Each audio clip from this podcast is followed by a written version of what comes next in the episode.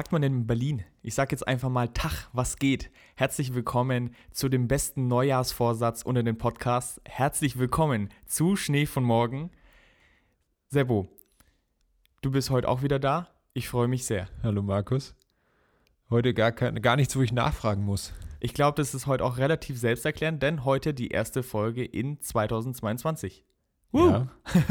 wieder eine Woche verspätet, wieder kleiner Krankheitsfall, diesmal du, nicht ich. Aber ich glaube, es ist zu verkraften. Ja, worüber sprechen wir heute? Wir schauen ja immer mal wieder, wen wir so auf unsere Liste aufnehmen können an ehemaligen Talenten, über die es sich lohnt, auch eine Folge zu machen. Wo wir jetzt auch, seitdem wir uns da so ein bisschen umorientiert haben, man braucht ja auch immer so eine Story dazu. Und schon lang, ich glaube schon, du hattest den schon relativ am Anfang, als wir angefangen haben auf der Liste, mal über ihn zu sprechen, war dann Chinedu Ede, ist der goldenen Hertha-Generation. Da war es natürlich für uns richtig passend, dass Ende Dezember die erste Staffel Underground of Berlin rauskam. In der Serie geht es eben um diese goldene Herder-Generation, aber dazu dann eben im zweiten Teil mehr. Und deswegen haben wir uns gedacht, starten wir das Jahr mit Chinedu Ede und schauen uns mal so ein bisschen an, was er macht und vor allem, worum es dann. Spoiler Alert, hat Fußball gespielt. Ja. Unter richtig, anderem. Richtig, unter anderem. Und dann vor allem, worum es in der Doku so geht, weil zu unserer Überraschung ist doch, zumindest jetzt in der ersten Staffel, das sind immer drei Folgen und das sind jetzt eben die ersten drei Folgen, die rausgekommen sind, doch weniger noch um Fußball geht, bis auf so die letzte Folge eigentlich, als wir vorher gedacht haben. Absolut, ja. Wir können ja dann noch vielleicht kurz abgleichen, wie wir die Staffeln oder die Folgen der ersten Staffel bisher fanden. Mhm. Zuvor aber kommen wir zur allseits beliebten Kategorie Fußballmoment der Woche.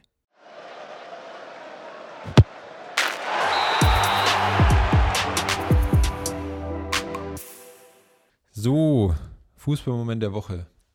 Diese Woche ist etwas passiert, was für mich, dafür gibt es diese Kategorie quasi. Dafür haben wir diese Kategorie uns überlegt, weil es ist wirklich nur ein Moment, es ist irgendwie kein wirklich größerer Zusammenhang, zumindest bisher nicht. Wer weiß, was da noch rauskommt. Weißt du denn, welches große Turnier vergangene Woche begonnen hat? Afrika Cup. Der Afrika Cup. Ah. Und ich glaube, dann weißt du jetzt auch, genau, okay. dann weißt du jetzt auch, was ich, worüber ich, was ich kurz erzählen will. Da gab es nämlich das Spiel Tunesien gegen Mali. Und bei diesem Spiel, Tunesien gegen Mali, gab es, ja, also jetzt, ähm, wenn das Ganze in Europa bei einer EM passiert wäre, dann wäre der Skandal deutlich größer, als er jetzt in den Medien wurde, wenn es beim Afrika Cup passiert, leider. Find, also finde ich zumindest, ich glaube, das Ding wäre in allen Medien rauf und runter gespielt wurden. No. Weil es war eben so, ähm, es gab in der zweiten Halbzeit immer mal wieder Unterbrechungen, eben eine Videoschiedsrichterentscheidung. Es gab in dem Spiel dann auch schon eine umstrittene rote Karte für Mali. Der Schiedsrichter hat sich aber einfach gedacht, also 85 Minuten würden ja auch mal reichen und hat, und hat dann eben einfach abgepfiffen nach 85 Minuten, obwohl eben, also wahrscheinlich, keine Ahnung, so, es muss wirklich eine lange Videoschiedsrichterentscheidung gewesen sein. Also wahrscheinlich mindestens drei, vier Minuten Nachspielzeit. Und dann pfeift er nach 85 Minuten ab. Zu dem Zeitpunkt hat Mali dann 1-0 geführt gegen Tunesien. Und dementsprechend gab es eben Proteste, gerade von tunesischer Seite. Dann wurde das Spiel auch nochmal angepfiffen. Ja, aber das ist doch eigentlich genau der Moment, wenn du vom Partner oder von der Partnerin die Textnachricht bekommst, I'm home. Ja, das Meme habe ich auch gesehen. Ja. Echt, gab es das ja. dazu? Passt auch sehr gut. Can you come over? No. I'm still playing. But I'm home alone. Und dann pfeift er in der 85. ab. Und dann wurde das Spiel eben wieder angepfiffen. Und dann hat er sich aber gedacht, na, so, so, viel Zeit haben wir ja nicht mehr. Also hat er nach 89 Minuten, also nur vier Minuten später und eben, also auch nicht nach 90, dass die zumindest abgelaufen wären, nochmal abgepfiffen. Und dann wurde das Spiel aber nicht mehr angepfiffen und er musste dann unter Begleitung von Security-Kräften in die Katakomben gebracht werden, weil natürlich die Empörung auf tunesischer Seite sehr hoch war, wenn man dieses Spiel dann verliert und eben, keine Ahnung, also wahrscheinlich mindestens fünf Minuten Spielzeit verloren gehen. Was war der Endspielstand? 1-0 für Mali. Hm. Und es gibt jetzt auch keine Untersuchung. Also natürlich war irgendwie, wenn sowas passiert, egal in welcher Liga oder bei welchem Turnier, das passieren würde, ist natürlich erstmal so die Frage, okay, Hatte der Schiedsrichter da irgendwie was anderes im Sinn, dass er dann nach 85 Minuten. Aber gab es da nicht die Meldung, dass er irgendwie gesundheitlich, dass er so einen Hitzeanfall irgendwas hatte? Habe ich wiederum okay. gelesen, dass es ihm gesundheitlich nicht, nicht so ganz gut geht. Ist jetzt noch nicht bestätigt irgendwie und ich habe das, wie gesagt, auch nur kurz gelesen, mhm. aber sollte es denn so sein, kann man es vielleicht eher nachvollziehen, ja, wobei man dann irgendwie den vierten Offiziellen genau. halt nehmen müsste genau. als Schiedsrichter, auch wenn es nur eine Minute lang geht. Genau, dann würde entweder der vierte Offizielle den Hauptschiedsrichter machen oder einer der Linienrichter macht Hauptschiedsrichter und der vierte Offizielle macht dann Linienrichter. Also habe ich bisher nicht gelesen, wäre natürlich eine Erklärung. Dann wäre, also es wäre zumindest verständlicher dann, aber zumindest der Ablauf wäre natürlich immer noch falsch. Es war auf jeden Fall sehr kurios. Auch wenn man sich dann die, ähm, die Gesichtsausdrücke der tunesischen Bank anschaut, ist sehr witzig, kann ich nur empfehlen. Muss ich mir auch noch an, ja. anschauen.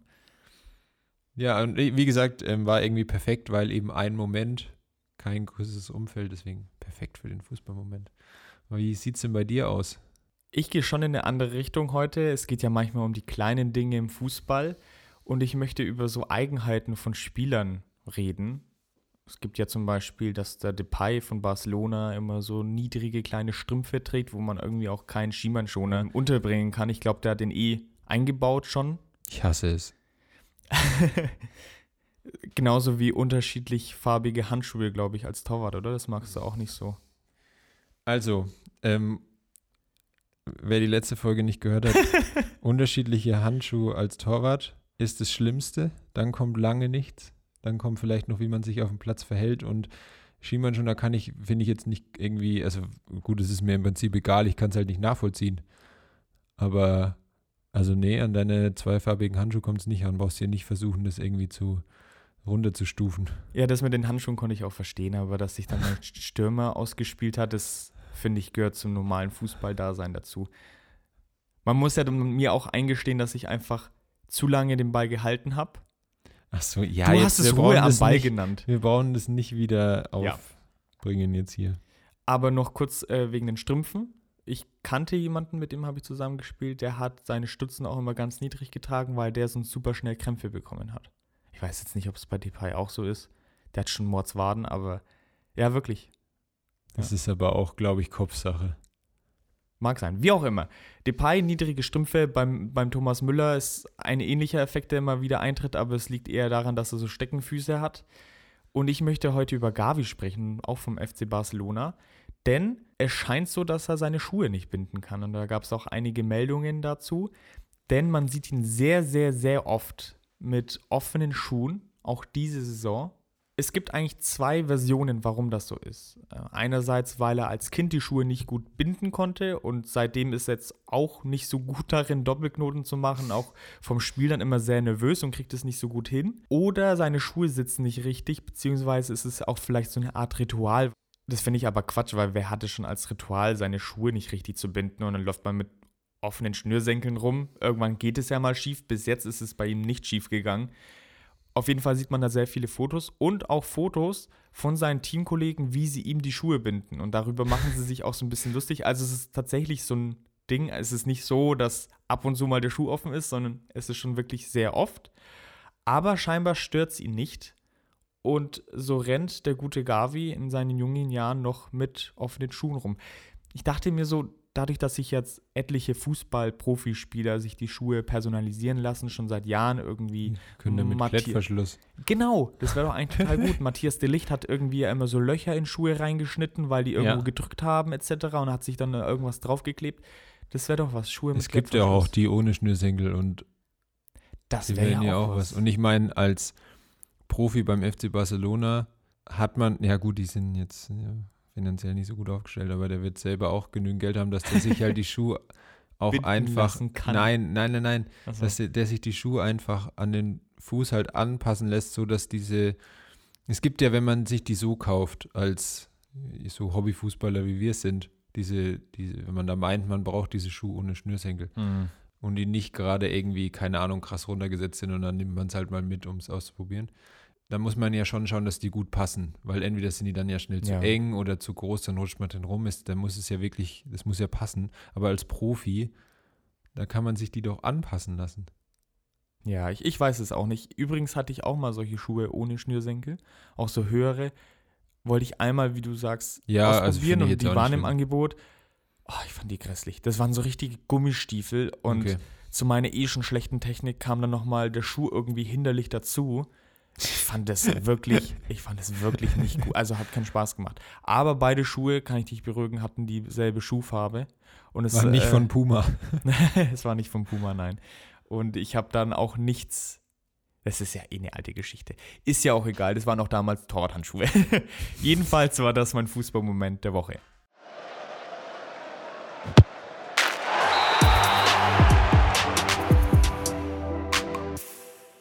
Das waren wieder unsere Fußballmomente der Woche und dann starten wir rein, oder? Was sagst du? Nö. Okay, dann noch nicht. Nein, wir Das war's mit an. der heutigen Ausgabe von Schnee von Morgen. Wie immer, gebt dem Ganzen ein Like nach oben und wir hören uns dann wieder in drei bis sieben Wochen. also nein, Spaß beiseite. Chinedo Ede, ähm, geboren am 5.2.87, also wird dieses Jahr 35 der Mann, hat inzwischen seine Karriere auch beendet und wie wir in der Doku gelernt haben, hätten wir uns normal auf die Folge vorbereitet, dann wäre das Ganze anders rübergekommen, war der Mann Linksfuß und hat nach Aussage der Leute auch wirklich nur diesen linken Fuß gehabt zum Spielen und den rechten nicht. Kenne ich noch jemanden, ja. Ja, bei mir ist es halt andersrum, nur rechts, aber ich, ich, weiß nicht, willst du, du fandest den Spruch, glaube ich, besser, der da in der Doku gekommen ist, oder?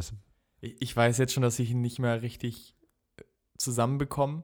Es wurde dann, glaube ich, von dem ehemaligen Trainer genau. gesagt, dass, wie gesagt, Duede reiner Linksfuß und er hatte den rechten nicht nur zum Stehen, wie man es ja sonst immer hört, so der Standardspruch, ja, ja. hahaha, habe ich ja auch oft gehört, sondern er hatte den rechten nur, wenn er Schuhe kauft, damit der Schuhkarton dann auch leer wird. Genau, genau. Fand ich mega geil. Fand ich auch sehr gut, sehr gut, ja. Und auf jeden Fall, also diese Aussage gab es ja und er hat es ja selber auch bestätigt. So, er kann schon irgendwie mal eine Flanke schlagen und einen Flugball, aber das wäre dann auch so das höchste der Gefühle.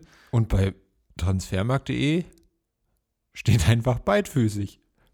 Echt? Ja, und das fand ich dann schon irgendwie ein bisschen krass. Also auf jeden Fall Linksfuß, da könnt ihr uns vertrauen oder der Doku, je nachdem, wie ihr mehr vertrauen wollt. Ähm, und er war Stürmer oder Rechtsaußen. Das waren so seine Hauptpositionen. Er hat seine Karriere dann 2019 beendet. Sein höchster Marktwert waren mal 1,25 Millionen. Man muss das Ganze aber auch so ein bisschen einordnen.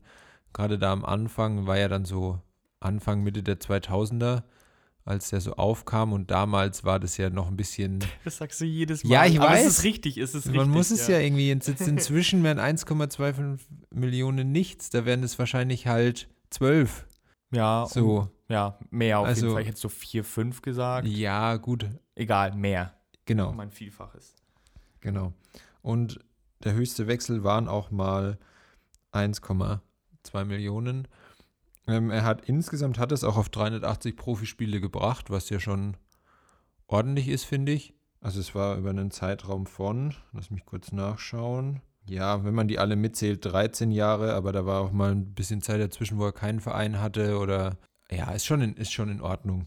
Die meisten Spiele hat er dann in der, hat er in der zweiten Bundesliga gemacht, waren 108 und hat insgesamt ähm, 118 Torbeteiligungen, 71 Tore, 47 Vorlagen.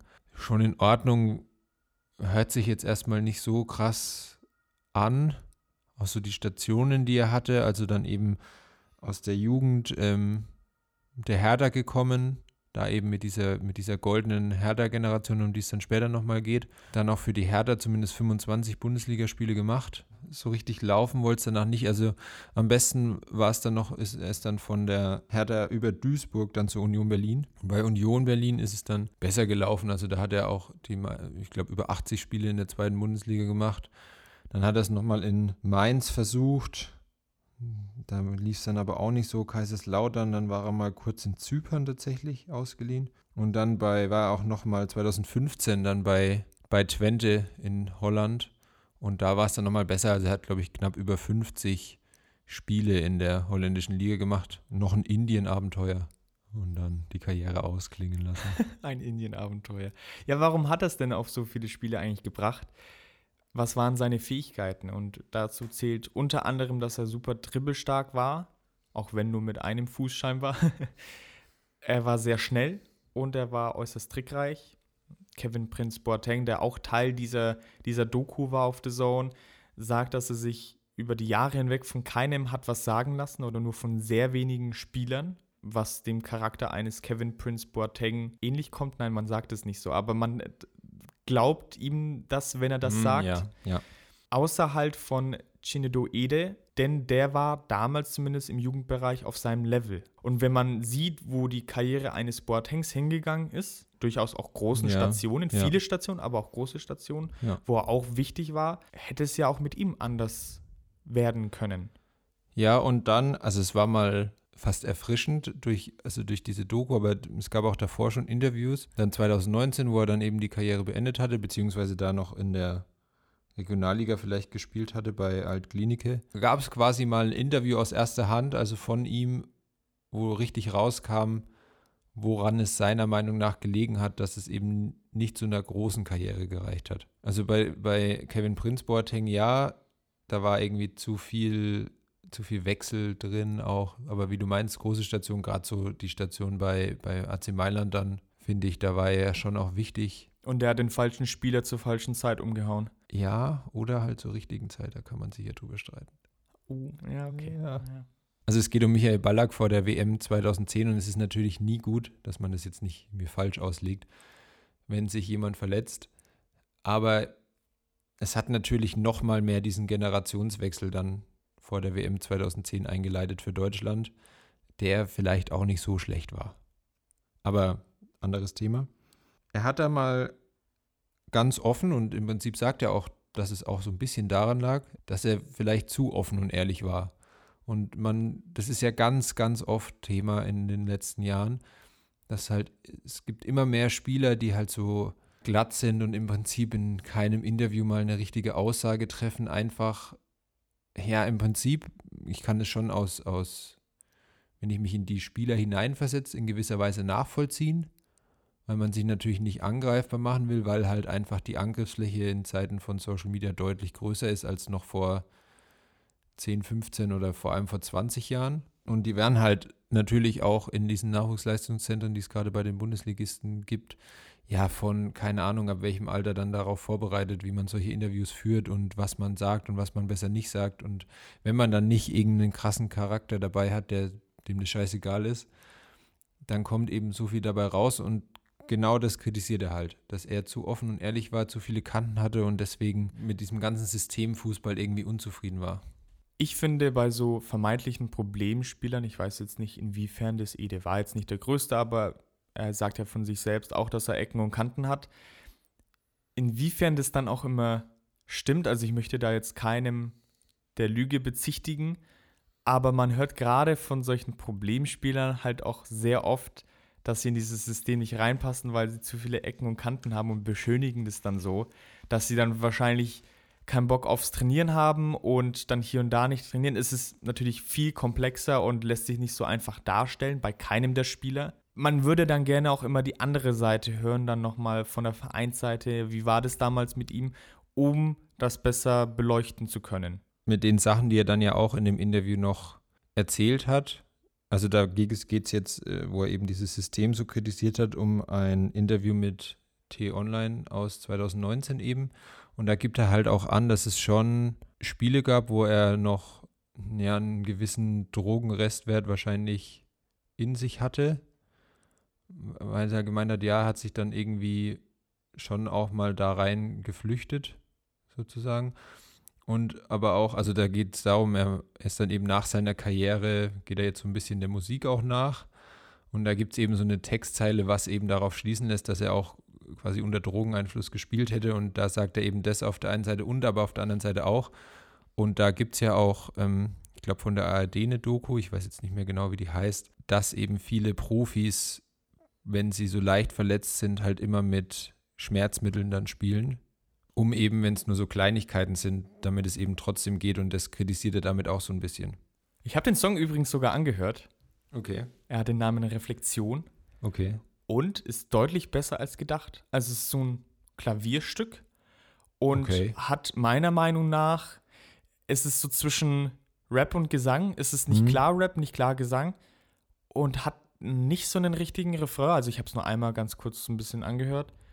Und die, die Parts, die er rappt, sind ganz gut, muss ich sagen. Also ich hätte es mir jetzt nicht so gut, ich habe mir Schlimmeres vorgestellt. Man kennt ja auch NBA-Spieler, die dann anfangen zu rappen. Das klingt dann meistens nicht so gut. Das war ja. ganz, ganz ordentlich. Und, und ähm, im Prinzip ist es ja eine ganz gute Überleitung zu dem nächsten Punkt, zu einem anderen Interview dann aus eben jetzt, was letztes Jahr, Ende des Jahres, also Ende 2021 stattgefunden hat, was eben im Rahmen dieser Veröffentlichung der Doku dann passiert ist, wo ja, ich finde, da hört sich das Ganze noch ein bisschen reflektierter an, was er davor halt so aufs System bezogen hat. Da geht es dann wirklich mehr so um ihn. Und in diesem Kicker-Interview sagt er dann halt auch, dass er schon einzieht, dass ihm einfach die Einstellung gefehlt hat. Also Profi ist er ja geworden, aber damit es zu einer größeren Karriere gereicht hat. Und in dem Interview sagt er eben, das ist dann das Beispiel, was es ganz gut ähm, veranschaulicht, dass es nicht so ist wie sonst, dass er als erster kommt und als letzter geht, sondern eben genau andersrum, dass er als letzter kommt und als erster geht. Fand ich eigentlich ganz schön, diesen Vergleich. Und dann eben auch sagt, so der Rest von seinen Kumpels da aus Berlin, die haben sich alle irgendwie weiterentwickelt, sind dann eben beidfüßig geworden zum Beispiel, wurden taktisch besser. Und er ist halt irgendwie auf seinem Talent hängen geblieben, weil er sich halt darauf ausgeruht hat und er eigentlich auch nie so den Traum hatte, tatsächlich Profi zu werden, aber es dann halt irgendwann der günstigste Weg war. Was ich sau krass finde. Ich glaube, einen Stolperstein, den er auch noch in seiner Karriere hatte, das hat dann auch wiederum Kevin Prince Boateng in der Doku gesagt. Und ich merke schon, ich bin heute noch mehr Comic Relief in diesem Podcast als sonst schon. Also für die lustigen Dinge zuständig. Denn er meinte dann, er sollte Ede in einem Wort beschreiben und es war Schnupfen. Denn Chinito Ede hat eine Allergie gegen ungefähr alles. Also ähnlich wie bei mir, unter anderem dann auch gegen Gras. Also er hat eine Grasallergie, was jetzt natürlich als Fußballer semi-optimal ist. Ja, ist schwierig zumindest. Aber kurz mal weg von den Allergien und den lustigen Sachen hin zu diesem System nochmal und was er bemängelt oder wo er sich auch selbst bemängelt oder kritisiert hat, hat er auch oftmals in der Doku erwähnt, dass er sich in so einem bodenständigen Umfeld, was der Fußball nun mal seit 20, 30 Jahren eben nicht mehr ist. Vielleicht hätte sich ein Gini Ede in den 90ern besser wohlgefühlt in so einem Umfeld, weil es einfach noch andere Spieler und ein anderes System war, weil man dann einfach noch mal ein Bierchen nach dem Spiel getrunken hat, was du jetzt halt gar nicht hast. Damals gab es auch kein Social Media, es, klar gab es Interviews nach, dem, nach den Spielen, aber ich glaube, das wurde alles nicht, oder was heißt, ich glaube nicht, es wurde damals nicht so hochgeputscht, ja, wie es halt jetzt ist. Jetzt steckt auch mehr Geld dahinter. Vielleicht hätte sich so ein Spieler damals eher wohlgefühlt. Und das war eben auch eine Aussage in der Doku, dass er sich eben eher in so einem bodenständigen Wedding-Berliner Umfeld wohler fühlt. Mit Leuten, die er kennt. Ich finde auch, also eben diese Aussage, dass er eigentlich nie den Traum hatte, Profi zu werden, aber irgendwann war es der günstigste Weg, zeigt ja eigentlich, wie viel Talent er gehabt haben muss. Weil wie viele Leute träumen davon, Profi zu werden und da scheitert es quasi am Talent und bei ihm war es quasi andersrum. So, ja, ich bin so gut, dann werde ich jetzt halt Profi, obwohl ich eigentlich gar keinen Bock drauf habe. Fand ich krass, er hat dann eben auch so, dass sein Charakter da halt vielleicht nicht so reinpasst, so dieses Teamsport, dass er da auch schon immer im Mittelpunkt stehen wollte. Vielleicht wäre irgendeine Einzelsportart besser gewesen. Wie viel Talent er hatte, zeigt sich ja auch daran, dass er mit der U21 2009 Europameister wurde.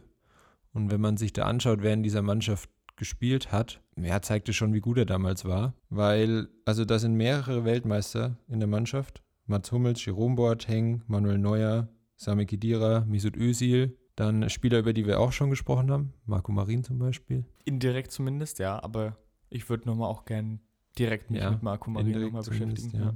Sandro Wagner, Dennis Aogo, also schon große Namen. Und das ist dann eben, jetzt werden wir die Doku nicht mehr nur erwähnen nebenbei, sondern auch mal drüber sprechen. Waren neben Gino Duede noch drei weitere von den fünf Spielern, die in der Doku beleuchtet werden, Teil dieser Mannschaft, bis Kevin Prince Boateng, der war leider nicht dabei. Aber eben Patrick Ebert, Enes Benhatira und Ashkan Dejaga waren auch Teil dieser Europameisterschaftsmannschaft, die dann den Titel auch nach Deutschland geholt haben. Also habe ich sicherlich irgendwann schon mal gehört, dass die dabei waren, aber jetzt gerade so mit Blick auf die Doku und dann mit Blick auf Ede und so fand ich das voll krass. wie, wie gut eben diese und bei diesen fünf Spielern handelt es sich eben um diese goldene Hertha-Generation, wie gut die dann einfach waren. Mit dieser Europameisterschaftsmannschaft, wo die eben Teil davon waren, damit leiten wir jetzt quasi auch über zum zweiten Teil unserer Folge und sprechen jetzt ein bisschen über die Doku, die eben Underground of Berlin heißt und auf The Zone verfügbar ist. Also wer im Anschluss will, einfach mal reinschauen, es lohnt sich. Ja, wie fandest du sie denn? Also ich hatte eben, ich hatte so ein bisschen andere Erwartung. Also ich dachte, es geht noch mehr um Fußball. Also ich weiß nicht, ob wir damit mal anfangen wollen, ähm, worum es quasi in den ersten drei Folgen ganz grob geht. Also so ein Satz. Also in Folge 1 ist eben so ein bisschen Einführung, dass man erstmal so weiß, worum es geht. So Umfeld, sie kommen aus Berlin, jetzt nicht aus den, aus den besten Bezirken. Sie waren halt, sie kennen sich alle über den Fußball, obwohl sie aus, aus verschiedenen Bezirken kommen, haben sie da schon ganz früh zusammengespielt. Und es kommt eben schon so raus, ähm, eigentlich haben sie den ganzen Tag nur Fußball gespielt, in, in, diesen Käfigplätzen, die man aus Berlin kennt. Und so ein bisschen hat sie der Fußball halt auch aus so großen Dummheiten zumindest rausgehalten. Jeder sagt irgendwie, dass sie schon mal Scheiß gebaut haben, aber ohne den Fußball, keine Ahnung, wird auch so beschrieben, dass halt schon Freunde von ihnen auch mal im Knast gelandet sind. Ja, und du hast in den Notizen auch gesagt oder hingeschrieben, dass sie sich von groben Unfug fernhalten konnten, aber du sagst es jetzt ganz gut eigentlich, meistens, denn das habe ich dann dazu geschrieben als Kommentar. Ja. Denn es war dann schon auch mal so, dass sie irgendwie eine Entführung mit Freunden so ein bisschen vorgetäuscht haben, was ich dann auch semi-geil fand, aber auch interessant ja. fand, es mal zu sehen. Aber ähnlich ging es mir eigentlich auch. Ich bin da schon mit anderen Erwartungen an die Doku rangegangen, dachte so, die nächste Folge schreibt sich dann von selbst für uns. War dem nicht so. Es ging dann schon viel um das Umfeld, auch viel um die Jugendmannschaften, in denen sie dann zusammen gespielt haben und weniger um den Profifußball an sich, weil man dann immer mal wieder zwar so, Zusammenschnitte gesehen hat, von mhm. Toren, von irgendwelchen Schüssen, dann auch Chindido Ede mit dem rechten Fuß, wo er das eben gesagt hat, dass er nur ein reiner Linksfuß ist, wo ein Schuss irgendwo rechts richtig irgendwie drei Ränge über dem Tor gelandet ist. Ja, ich habe mir schon ein bisschen was anderes versprochen und ich fand, dass sie es sehr in die Länge gezogen haben für die Information, die dann letztendlich drin war. Okay, nee, das fand ich eigentlich gar nicht. Also wie gesagt, erste Folge war halt so Intro, das war zwar auch die längste, aber damit so, ja, bis mal das Setting gesetzt war, hat es schon so ein bisschen gedauert. Da hast du vielleicht recht. In der zweiten Folge ging es dann halt so darum, sie haben halt eigentlich den ganzen Tag Fußball gespielt. Das war so das, ja, die Essenz daraus quasi. Und aber halt auch so beschrieben, was in dem Umfeld so passiert ist, wie das halt der Kevin Prinz Boateng beschreibt, wie er mit elf das erste Mal eine Schießerei mitbekommen hat. Und so, also es war schon krass. Und in Folge 3 ging es dann das erste Mal mehr um Fußball tatsächlich, weil dort eben dieser Trainer vorgestellt wird, weil die alle halt das erste Mal zusammen bei den Füchsen Berlin, die man ja eigentlich eher aus dem Handball kennt, mhm. ähm, aber da eben in der Jugend zusammengespielt haben. Und diese Jugendarbeit, die sie dort geleistet haben, das fand ich schon auch irgendwie krass für so einen Verein, der, also keine Ahnung, wo da die erste Mannschaft von denen spielt, in welcher Liga. Die haben eben dann so erzählt, dass die so ein bisschen sich Ajax Amsterdam und die Jugendarbeit dort als Vorbild genommen hatten, dass die zum Teil halt in der E-Jugend schon sowas mit Kreuzen und Hinterlaufen und sowas trainiert haben. Ja, war schon krass. Und irgendwie haben auch alle voll von dieser Zeit geschwärmt. Also wie viel sie da gelernt haben, wie viel sie da mitbekommen haben, auch von diesem Trainer, dass das schon dann auch wie so eine Art Vaterfigur war und der irgendwie auch wusste, wie er mit ihnen umgehen muss und so. Und wie sehr der die weitergebracht hat. Also gerade ich fand, es war beim Ben Hatira am krassesten. Der hat da eigentlich am meisten drüber gesprochen, wo er auch gemeint hat, ja, dass er irgendwie immer noch halt ohne diesen Trainer wäre er wahrscheinlich nie Profi geworden und dass aber auch zu dem Zeitpunkt, wo sie dann eben da zu den Füchsen Berlin gegangen sind, so ab dem Zeitpunkt eigentlich so das Profi-Dasein begonnen hat, wo sich dann halt wirklich alles noch viel mehr um, um Fußball gedreht hat und sie dann auch viel mehr verstanden haben, wie weit sie halt im Fußball kommen können. Genau, da fängt dann schon das Profileben so ein bisschen an und die Käfigzeit davor, da haben sie ja auch schon die ganze Zeit Fußball gespielt, aber das härtet ja eher ab, sei es jetzt gegenüber der Profizeit dann mal später, gegen die Widerstände, die man da ankämpfen muss, oder gegen das schwierige Umfeld, in dem sie leben.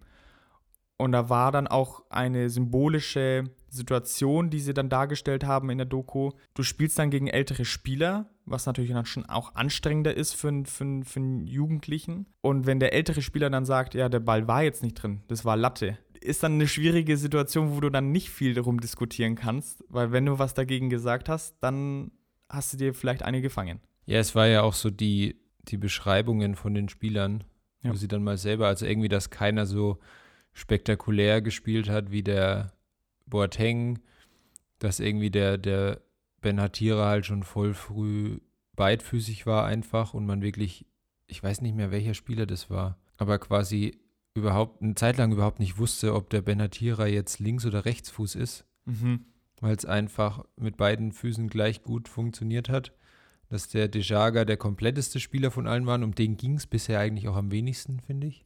Ja, Patrick Ebert und Dejaga genau, waren bis jetzt nicht so genau. fester Bestandteil der Doku, muss man sagen. Da war dann der Fokus auf andere Spieler gerichtet. Das kommt vielleicht ja noch. Ja. Aber was ich sagen muss, ich finde schön bei Patrick Ebert, dass man an ihm sieht, dass man Männerdutt auch noch 2022 tragen kann.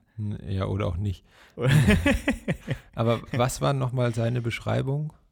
Weißt du das noch? Dass er äh, sehr Lauf. Ähm, ah laufstark war. Und dass so. er sehr laufstark war, ja. Ja, und Ede war eben, dass er so schnell war und quasi allen davongelaufen ist. Und es zeigt schon, ja, irgendwie, ja, ich weiß nicht, also durch die Doku werden die für mich jetzt irgendwie schon nochmal angehoben, diese Talente. Weil für mich waren die jetzt eigentlich alle jetzt so dann danach nicht so, dass ich gedacht habe, okay, die sind jetzt so mega gut. Weder bei der Hertha noch wo die sonst gespielt haben. Also gut, Dejaga war schon auch wichtiger Bestandteil in, in Wolfsburg dann, ja, auch mit Meister geworden ja, Benatire auch, von dem haben sie irgendwie, also so wie sie über den sprechen, war der ja gefühlt so das größte Talent, finde ich, bis, bis jetzt, so wie es in der Doku rauskommt. Ich denke, es ist ein bisschen schwierig. Man muss da ein bisschen vorsichtig sein, wenn so eine Doku ja, rauskommt, voll. muss man sie auch irgendwie gut verkaufen können. Ja. Und mir war schon immer bewusst, gerade ein Hatira hatte ich immer auf dem Schirm irgendwie, was Talent anbelangt es ist wahrscheinlich so ein Zwischending. Und gerade wenn du dann fünf Akteure hast, die du beleuchten möchtest, beleuchten musst, dann ja. musst du auch gucken, dass vielleicht das Verhältnis unter ihnen, so gut sie auch befreundet waren, vielleicht, ich habe da noch einen kurzen Schwank aus der Schulzeit, musst du schauen, dass du jeden gut darstellen lässt und irgendwie einen Aspekt, den sie auch dargestellt haben, irgendwie hervorbringst aus dem Spieler. Deswegen glaube ich schon, dass klar, die Doku machen sie nicht komplett umsonst und ich finde es gerade was diese Spieler halt besonders macht, eben ist, dass sie sich schon so früh kannten aus der Schulzeit, dass sie aus demselben Umfeld kommen, dass sie es alle mehr oder weniger geschafft haben. Und das ist eher ein Aspekt, der für mich jetzt bei diesen Talenten wichtig ist. Wie groß dann ihr Talent dann wirklich war, wird sich drüber streiten lassen. Ja, da hast du schon recht. Ich weiß nicht, was du jetzt noch, du hattest noch was aus der Schulzeit, hast du gemeint. Ja, wir hatten ja schon vorhin mal erwähnt, dass sie sich schon aus der Schulzeit kennen oder kannten. Auch da, also Ben Hatira wurde in der Doku immer als sehr selbstbewusst dargestellt, zumindest zur Jugendzeit, weil er eben schon ein ansprechendes Talent hatte. Und auch als Schüler war er dann sehr selbstbewusst und es wurde dann so ein Zeugnis gezeigt, beziehungsweise hat Ben Hatira aus einem Zeugnis vorgelesen und es war dann äh, folgendes Zitat. Enes ist ein selbstbewusst auftretender Schüler, der meist eine gute Unterrichtsbeteiligung zeigte. Soweit, so gut eigentlich. Ich glaube, auch im Schuljargon ist meist ja, muss nicht man so auch gut, so ein bisschen so aufpassen. Gut. Er war allerdings häufig in Auseinandersetzungen mit den Schülern involviert und störte auch durch Schwarzhaftigkeit, was auch Richtig immer das für ein Wort, Wort ist, ja. den Unterrichtsablauf. Und als Abschluss, Enes sollte seinen Mitmenschen toleranter und freundlicher begegnen. Ja, ich glaube, ich glaub, es gibt äh, bessere Zeugnisse, die man Ich, ich würde eher sagen, kann. viel schlechter geht nicht. Ja, dafür ist sein Fußballzeugnis ja äh, besser ausgefallen zu der ja. Zeit, auch wenn er es natürlich nicht, nicht ganz geschafft hat. Ja, ich fand es auch krass, wie die dann halt so gemeint haben, ja, es gab dann, also ich weiß nicht, wie, wie viel, gegen wie viel die da immer gespielt haben in dem Käfig, aber dass quasi halt immer die Mannschaft, die gewonnen hat, auf dem Platz geblieben ist und die andere dann gewechselt hat und es ja quasi da sozusagen acht, neun Mannschaften gab, die dann halt außen rum standen und man so gewartet hat, bis man wieder dran ist. Und dass die zum Teil halt einfach mal den ganzen Tag dann spielen konnten, immer, weil die einfach immer gewonnen haben. Krass, das ist mir gar nicht mehr so in Erinnerung geblieben, Doch, dass das die das so erwähnt haben. Fand ich auch krass. Also ist auf jeden Fall, das ist ja unser, also ich glaube schon unser Fazit, auch wenn es dir sich vielleicht manchmal ein bisschen gezogen hat, dass es auf jeden Fall sehenswert ist, wollen wir schon mal kostenlose Werbung hier machen. ähm, Und es ist ja auch nur Staffel 1. Also es wirkt noch sehr unabgeschlossen. Also wir gehen stark davon aus, dass dann jetzt halt irgendwann mal ähm, Staffel 2 rauskommt, wieder mit drei Folgen, wo es dann halt weitergeht, wo dann jetzt wahrscheinlich, zumindest wirkt die Folge 3 so, dann halt immer mehr die Fußballkarriere dann auch im Mittelpunkt steht. Aber bin ich schon gespannt, wie es weitergeht. Ja, ich meine, wenn das Ding läuft und die Klickzahlen stimmen, dann werden sie das Ding ausschlachten bis zur äh, Staffel 20 wahrscheinlich. Aber versteht mich nicht falsch, deswegen fand ich sie nicht schlecht und gerade die Einblicke, die man bekommen hat zwischen den Freundschaften, die jetzt schon doch klar auch rauskamen und wie sie sich heute noch verstehen etc. Gerade das fand ich sehr interessant. Also es könnte schon auch noch sein, dass es einfach für Staffel 2, 3 oder wie auch immer dann noch ja. vorenthalten wurde. Schauen wir mal, ob wir uns dann nochmal um einen anderen Kollegen aus der Staffel kümmern, wenn was Neues rauskommt. Aber ich würde sagen, wir geben zumindest, wenn was rauskommt, mal Updates, wie wir es finden. Und dann, ja, hast du noch was? Na, ich habe alle, alle Witze, die ich heute verbraten wollte, habe ich schon verbraten. Sehr gut. Glaube ich. Sehr gut. Dann sind wir durch. Dann, wenn wir nichts mehr haben, dann bedanken wir uns natürlich. Und das haben wir gleich beim letzten Mal vergessen.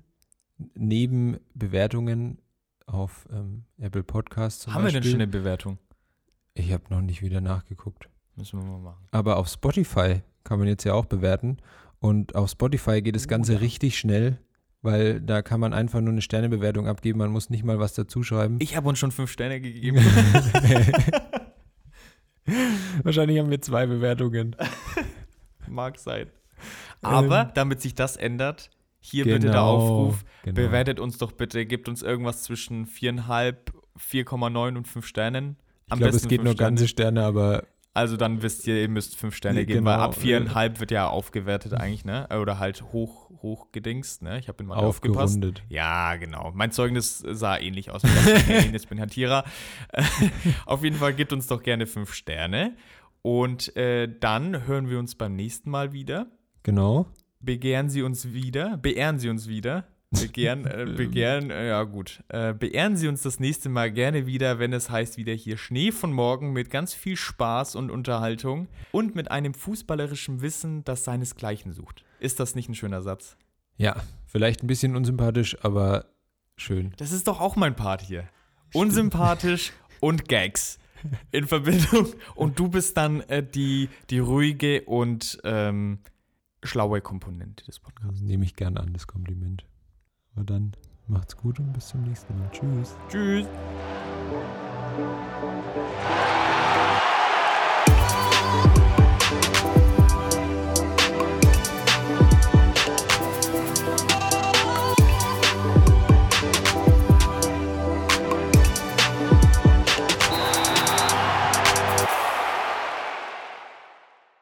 Mal, Expected Goals, Seppo. Hatte ich ja immer vor. Das ist vielleicht nächste Folge gleich mal. Ja, äh, also wenn wir das, dann machen wir bitte nur einen Fußballmoment. Dann sprechen wir nur über Expected ja, Goals. Ja, und dann bereite ich mich aber darauf vor. okay. Weil ich liebe Expected Goals ich liebe Expected Goals. Am Ende jetzt so als Teaser. Ja. Für die, die bis ans Ende hören. Aber ich finde den Satz, also, ich liebe wenn Expected ihr, Goals. Wenn ihr nächstes Mal was über Expected Goals hören wollt, ihr habt es hier zuerst gehört.